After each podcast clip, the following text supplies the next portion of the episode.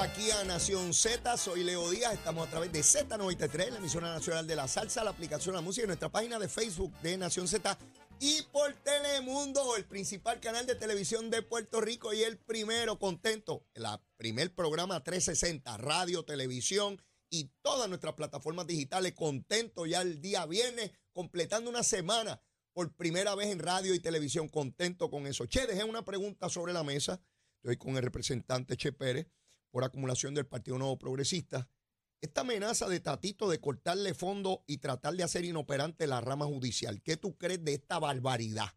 Pues mira, yo, yo creo que ya la cosa se está, se está extralimitando en, este asunto. Al subir el, tono, está eh, aumentando, que arrece una controversia que no es necesaria tampoco en este momento. Eh, y eh, definitivamente, cuando escuché las expresiones y esa intención, yo creo que esto atenta, eh, inclusive no es constitucional, porque atenta contra la, libertad de esta otra rama. Nosotros somos, un gobierno republicano donde hay tres ramas de, poderes eh, y que se procura ese balance entre cada otro y hacer de esta manera, el, tener esta intención atenta precisamente contra, contra esa independencia judicial eh, que es tan necesaria. Uno puede estar y tú eres abogado, yo soy abogado, de hecho el presidente es abogado y hay una hay algo que nosotros bueno, es, abogado, no ha revalidado, claro. Es como Jennifer González, que es abogada, pero no ha revalidado. Pero tenemos que saber, tenemos que inferir de que tiene conocimiento de que uno pues puede diferir del tribunal, pero uno también tiene que allanarse a esas, a, esas decisiones que tome precisamente para preservar esa independencia y tener ese respeto y que el gobierno funcione. Eso uno lo aprende en el primer semestre del primer año de la Escuela de Derecho. Introducción al Derecho 101. Ahí está. Ahí está. Y, y uno, pues, y de hecho, y eso aplica también, Leo, en todo. Uno se somete a unos procesos bajo las reglas de ese proceso y va a pasar una de dos eh, o, o sales airoso o, perdiste, pero pues entonces tienes que buscar la alternativa, pero te sometiste. Entonces es lo que hemos visto, que la reacción del presidente eh, ha sido pues un poquito volátil en este asunto y destemplada. Eh, yo, yo soy de los que digo, hay quienes tienden a subestimar al presidente de muchas formas. Él tiene siempre una estrategia por algún lado, pero esta vez mm, creo que, que no tiene ese control estratégico eh, y, ha fallado desde el, día, desde el principio, declarando la, cuando hace la declaración de emergencia, suspende la sesión cuando ya íbamos de camino, eh, no solicita la, anuencia para recesar por más de tres días al cuerpo hermano, que, eso, se requiere, que lo tenemos que aprobar también nosotros, 51 legisladores también en Cámara. Claro. Eh, no, no sucedió. Estamos de receso hasta el 4 o 5 de marzo, cuando había medidas importantes que atender y en contra de la propia Constitución, porque el artículo 3, que es el que define el poder legislativo, en la sección 13 es muy clara, es cortita. es, una oración y dice que ninguno de los cuerpos podrá recesar por más de tres días consecutivos sin la anuencia del cuerpo hermano. Así que eh, eh, eh, es ahí, se falló from scratch. ¿Qué rayo pasa con Jesús Manuel que es compañero tuyo en la Cámara, preside la Comisión de Gobierno, preside el Partido Popular, es precandidato a la gobernación de ese partido.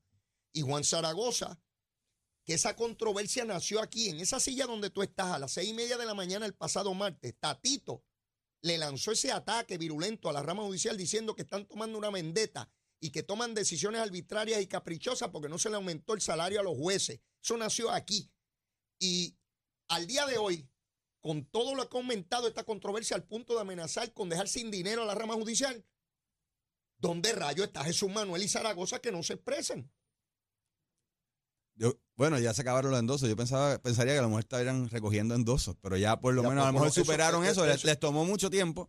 Eh, pero eh, a lo mejor están muy envueltos en, tratar de, levantar sus campañas y o no se atreven a enfrentar al, presidente. Ahí está. O simplemente señalar, Leo, yo hago el señalamiento con, el mayor de los respetos, porque uno tiene que mantener también el asunto institucional, la, legislatura no puede seguir perdiendo ese lustre, hay que, hay que mantenerlo y, y puede haber mil emergencias, pero para precisamente hasta para los huracanes, en este caso que te planteé, de, de, solicitar ir por receso conforme a la Constitución, se hizo. Entonces, ¿por qué no cumplir? Y, parecen cosas que pueden ser pequeñas, pero afectan. Pero, afectan. Y, y, y, ambos, pues, no han hecho frente a esto y, precisamente... Pero él va a la sesión, Jesús Manuel va a la sesión, tú lo ves allí, se, entra al eh, hemiciclo. bueno, yo lo veo al final en la votación. Pero, dice algo, habla algo, emite algún sonido perceptible mira, oído ¿Sabes cuál es el problema, Leo?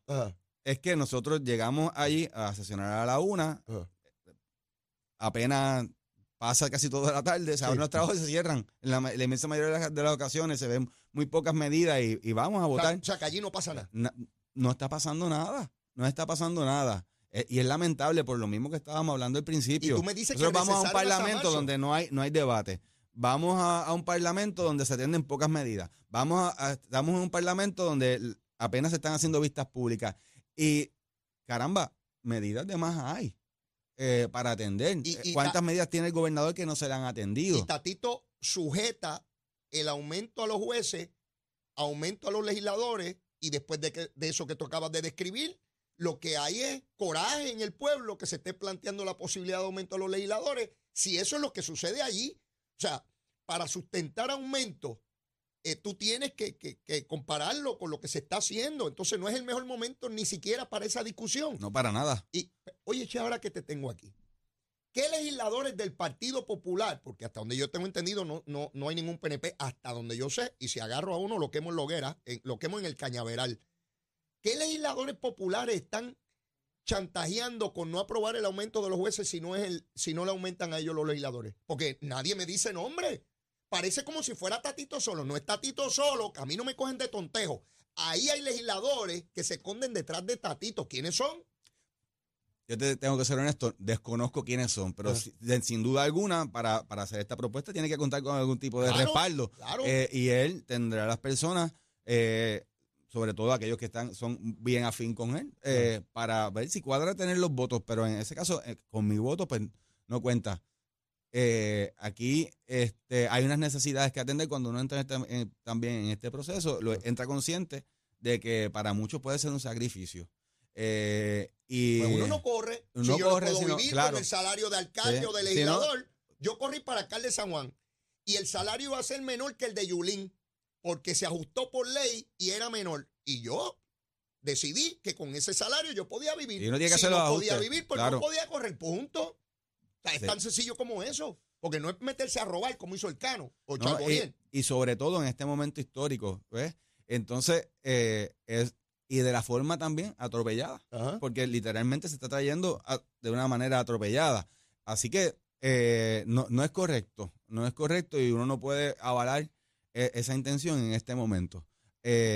Obviamente también el presidente ya está de salida, él va a aspirar a, la alcaldía en Dorado.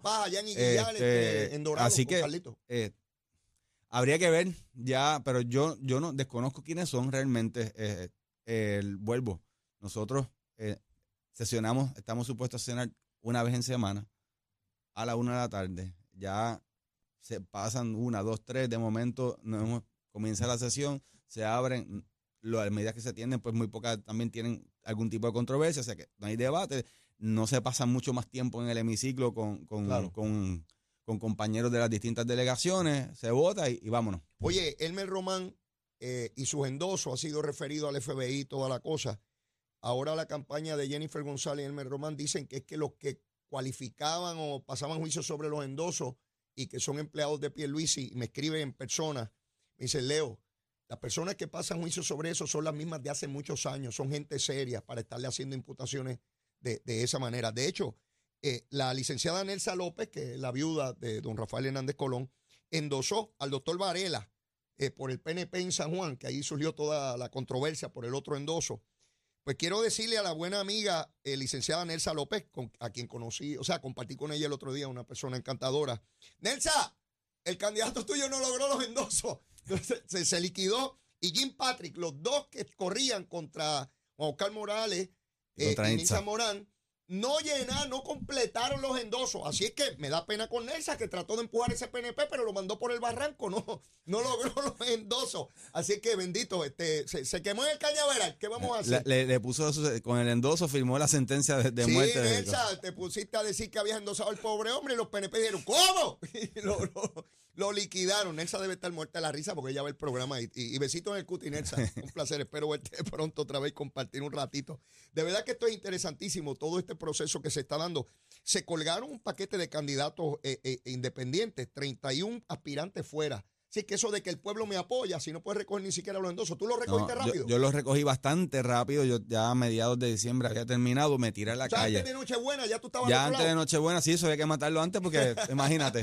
Eh, antes de irte de parranda. Antes de irme parranda, eh, nos me tiré por todas las parrandas que había en esos días a, buscar endosos eh, y eh, es un ejercicio importante también. Claro. Ahí también uno sabe cómo uno está con la gente. Sí, mira, tú llegas donde alguien y te dice, bueno, así te dice, vamos para aquí estamos. Y, y, escucha consejos que te dan y uno va afinando para la campaña y eso es una, una representación de cómo la cosa va a romper. Eh, así que yo preferí pasar el trabajo, irme con, mi equipo a cada actividad y sudarlo. Exacto. Y, por eso estoy tranquilo. Y gracias a Dios los terminé bastante rápido. Ahora es más fácil porque con computadoras y cosas. mira, en los tiempos míos, que era en el siglo pasado, era papel, mi hermano. A papel, ¿no? Yo lo viví.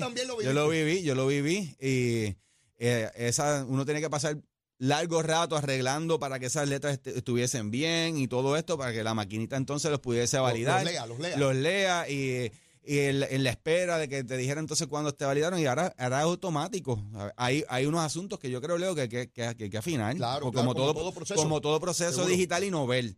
Eh, que hay que atender para que sea todavía un poquito más friendly, que se pueda hacer más rápido. Ya. Eh, pero, pero está bien y, y es buen ejercicio. Ah, vuelvo, uno mejor se toma el tiempo del trabajo. Claro.